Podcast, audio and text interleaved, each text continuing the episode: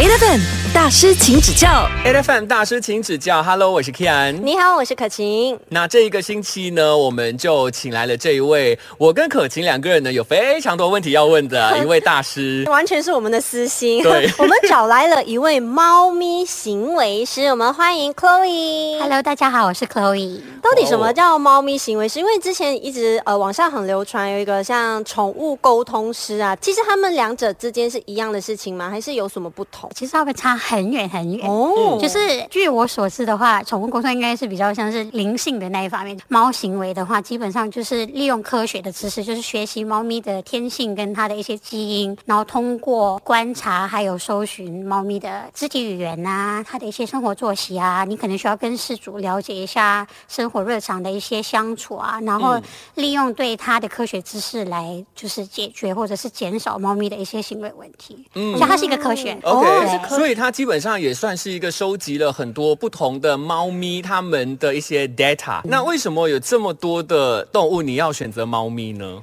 因为我自己也有猫，哦所以你有几只？很很顺理成章的，就是我有很多只猫，之前是有救援，所以我家应该有就是两位数的猫。前辈前辈，我们两个每个只有三只而已，加起来六只，还是比你少。猫行为学来说，那就是一个比较健康的一个数字，对。哦是吗？可是我觉得这三只猫，我都已经有很多问题要问你了。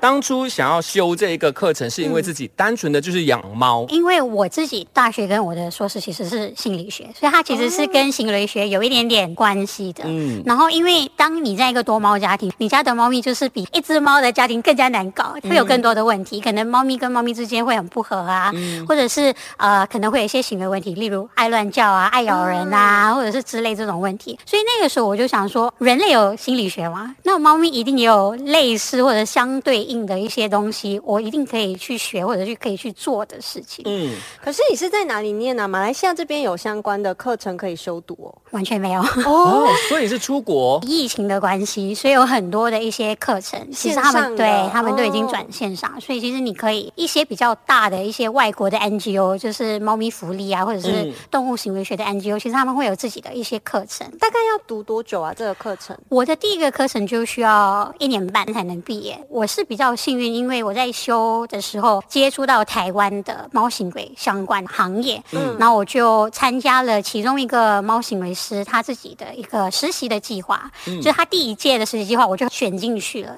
实习了之后，我的课程毕业之后，我们我就开始就是进公司。这猫咪行为师，你知道在台湾他们可能就比较普遍吗？可以这样算？是非常普遍，而且他们那边虽然也算是发展中，因为嗯其实欧美国家比较算是鼻祖嘛，对对对不对？可是他们已经有相当多的经验跟猫行为咨询师。那在马来西亚呢？你觉得大家的接受度其实怎么样？算零吧，对，因为我就在想说，哎，如果我去修读一个课程，我当然就是想说，哦，这一个能够能不能够有一条出路，能不能赚钱？对，最现实的层面来说的话，那猫咪行为师可以怎么样去服务？首先当然就是做行为咨询嘛。嗯，那再来，如果你的经验比较丰富一点，那当然你可以开课啊。台湾的话，他们可能有一些咨询师会跟某一些公司有一些商业的合作，其实这些都是可以的。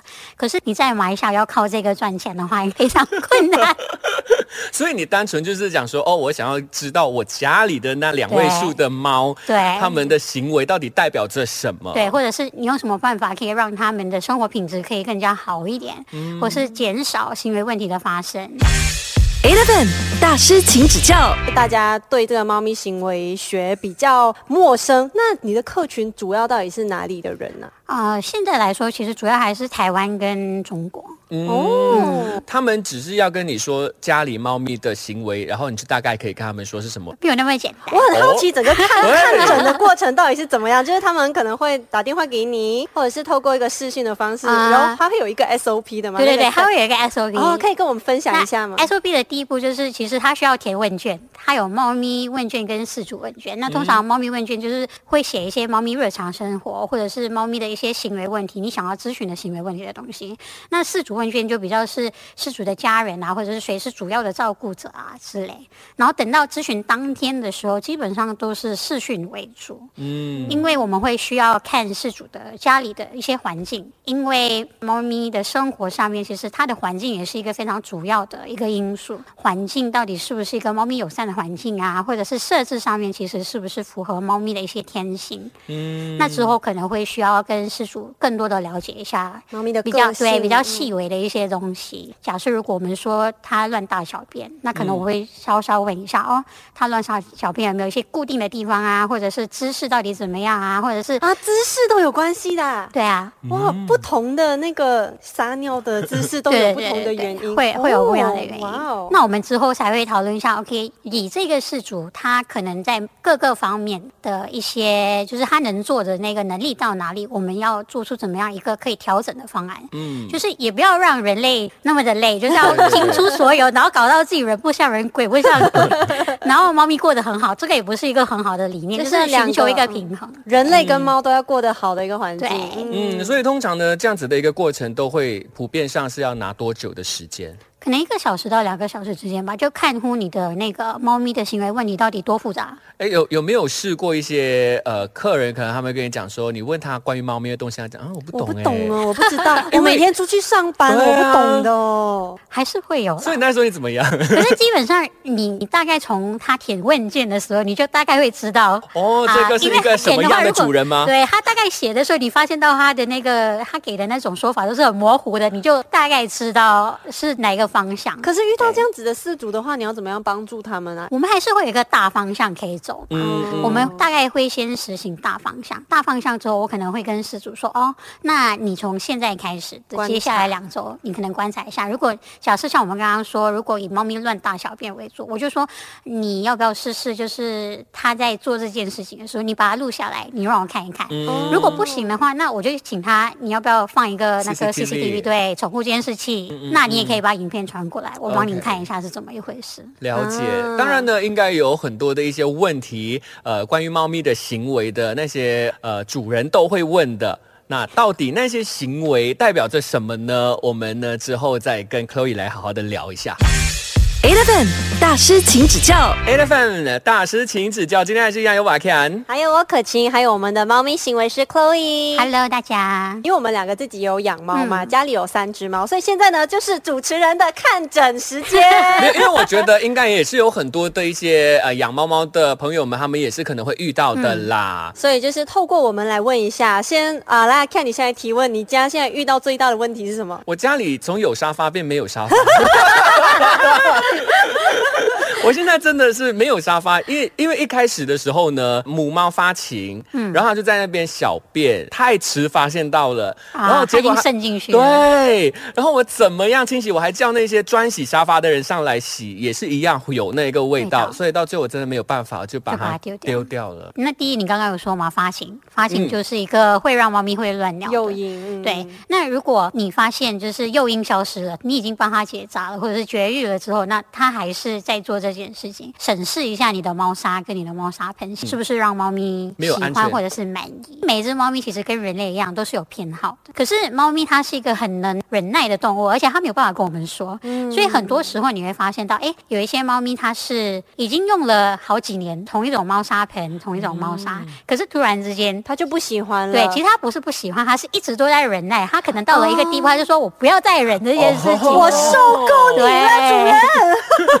对，可是猫砂盆数量的话，我之前有看过一个建议，就是譬如说你家有两只猫的话，你就需要二加一，对，就 n 加一的状态，就永远要多加一个。理论上是 OK 的。有些时候猫咪之间的关系不一定是这么的融洽。哦如果你只有一个猫砂盆，你就可以想一下，你要上厕所，然后你的敌人又要上厕所，两个你走走。呃呃呃，理解那。你要怎么办？有一些时候，猫咪也会有一种，就是我要霸占这个东西，因为猫砂盆对他们来说是一种资源。比较强势的猫咪可能就要霸占这个资源，那另外一种比较弱势的猫咪，它可能的做法就是要憋。哦它憋到最后，可能就会有一些泌尿道的一些疾病。那另外一个原因就是为什么要 N 加一清洁度？因为猫咪其实非常爱干净。嗯嗯那猫咪的鼻子又比人类还要来得很明灵，嗯所以我们闻到没有味道，嗯嗯，可是其实对猫咪来说，可能它还有味道是臭的。所以难怪每一次呢，一清理那个猫砂盆之后，它们就立刻去。哎，真的哎，他们就冲进来上厕所哎。对啊，完全无视我们呢。正常理想的话，当然就是一天一到两次。更理想的当然就是它一大便你就亲，可是那个 人类就没办法，哦对，人类会很痛苦。比较平衡的做法，当然就是一天你亲一到两次，可能早上一次，晚上一次。我们通常都会建议用没有味道的猫砂，因为很多猫砂都是有味道，那种就是化学的味道，对猫咪来说其实很不好闻。那我家里是绿茶味的，在猫咪行为学上，他们有没有比较喜欢哪一种猫砂？是可能，譬如说踏起来是最像他们在野外的那种就沙。矿砂是永远首选，哦，我是用豆腐砂哎。我也是哎。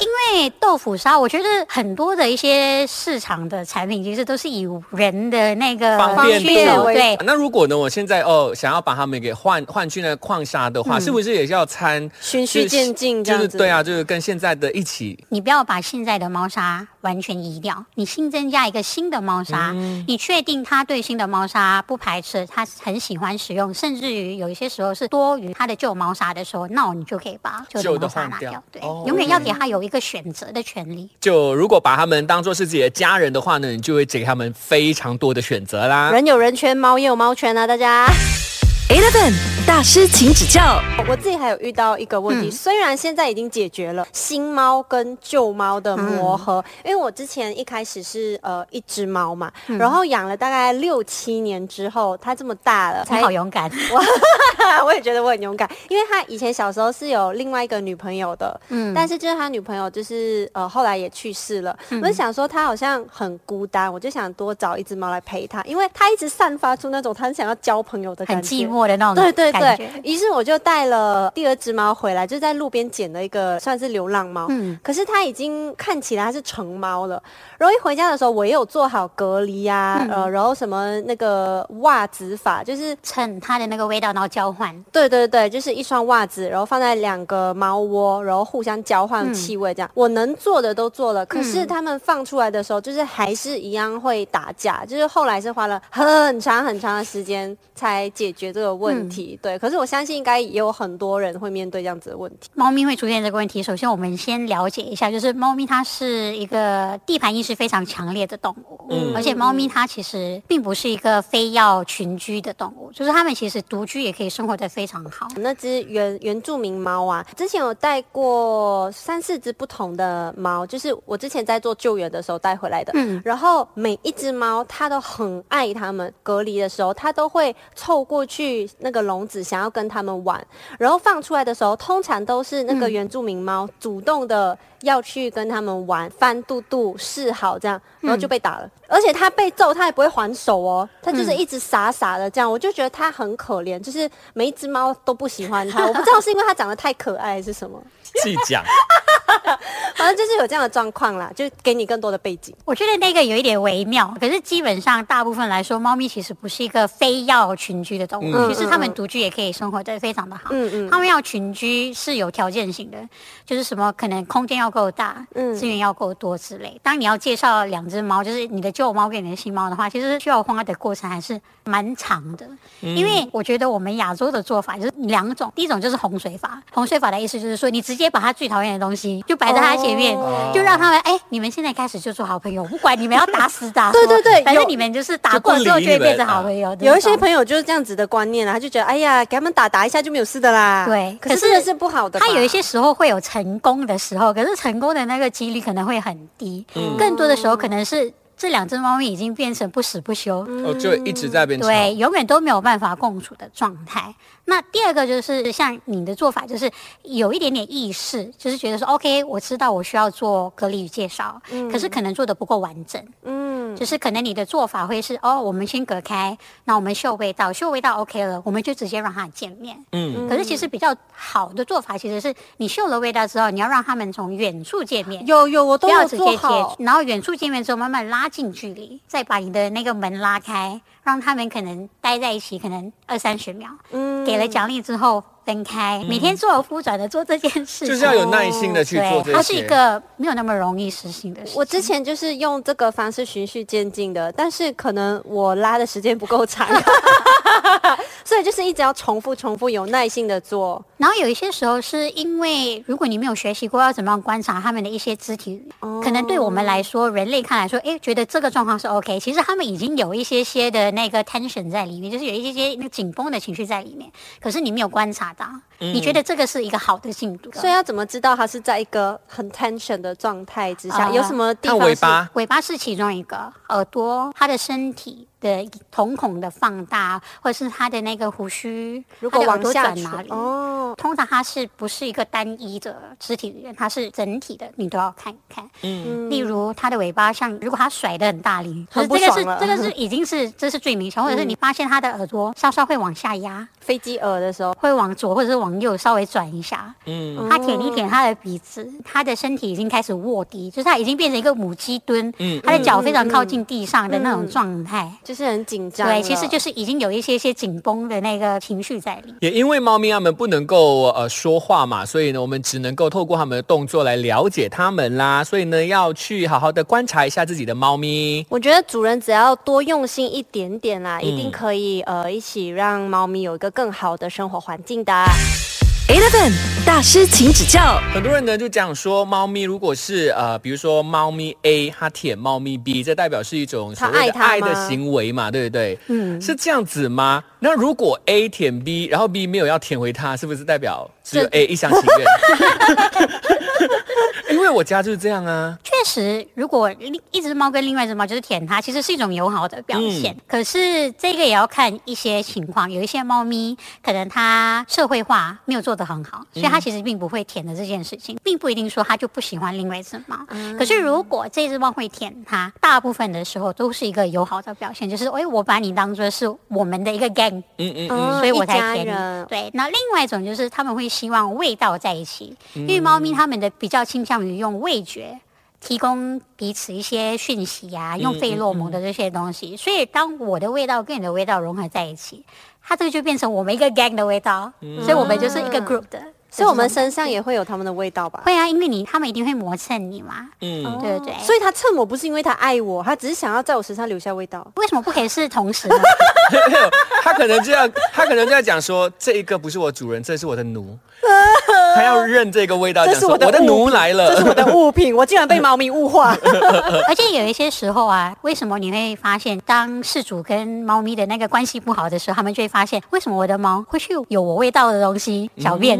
哦因为他想要把你的味道跟他的味道融合在一起，变成我们的味道，所以其实是一种我要跟你表达友好，我想要急于让我们的关系变得更好。可是对人来说，就是啊，很困扰的事情。欠。打的感觉。所以有时候，如果猫咪乱尿尿，然后呃，在你的猫砂盆一切的条件都很好的前提之下，有可能是你最近可能跟你的猫比较疏远了，所以这时候我们应该做的其实是要跟猫去建立回一个亲密。就回到家要先先叫它，先抱他，什么之类的吗？嗯多花时间陪他玩啊，嗯或者是跟他确保有一些优质的陪伴时间。亲子时刻，对，像我常常跟我的事主说，就是你就想象一下，如果你男朋友陪你的时候，一边用着手机，然后讲，哎，我是在陪你啊，你觉得这个是优质的陪伴时间吗？现在很多情侣都这样。的、啊。对，可所以这种就不算是那优质的陪伴时间，可能是如果你知道他很喜欢梳毛，你好好的跟他一起梳毛；如果你知道他喜欢玩逗猫棒，你好好的陪它玩一场逗猫棒，